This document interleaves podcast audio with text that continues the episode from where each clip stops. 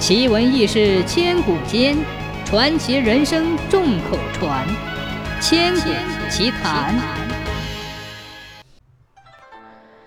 战国时期，齐威王的小儿子田婴封号为晋国君。他起初担任齐国的将军之职，在马陵之战中担任主帅，与军师孙膑配合，打败魏国的军队，迫使魏将庞涓自杀。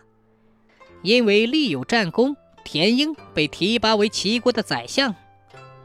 后来，田婴因为位高权大，有些居功自傲。他为了发展私家的势力，要在薛地建造城池。他的宾客有许多人劝谏他不要建造薛城，他听了很生气，对守门官说：“这些宾客太烦人了，整天在我耳边说东道西的，我都听腻了。”从今以后，我不接见宾客，你也不要给他们通报了。有一天，来了一个齐国人，对守门官说：“我就请求对晋国君说三个字，多说一个字就把我烹死。”守门官听了他的请求，认为情况特殊，就向田婴报告了。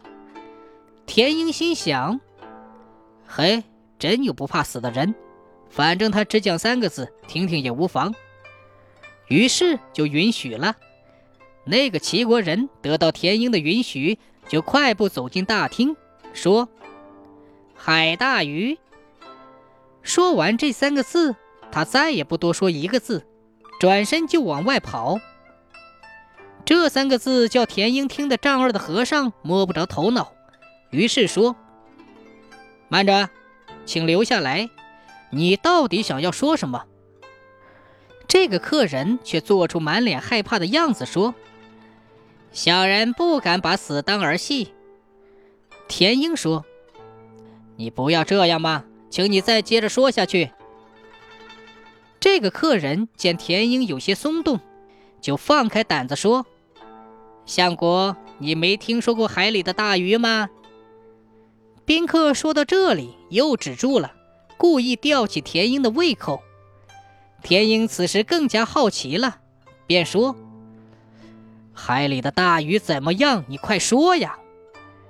客人说：“哎呀，我怕说的越多，罪过越大呀。”田英迫不及待地说：“哎呀，我不怪罪你。”客人这才说：“海里的大鱼，渔网不能捕捞它。”鱼钩不能吊住它，可是如果它游荡在陆地上，失去了海水，那么蝼蛄、蚂蚁都能很满意的欺负它。现在的齐国也就好比是相国赖以生存的海水，相国长期有齐国的庇护，还要建造薛城干什么？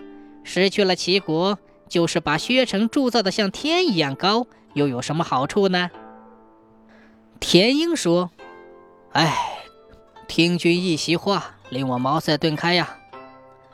于是田英就放弃了建造薛城的计划。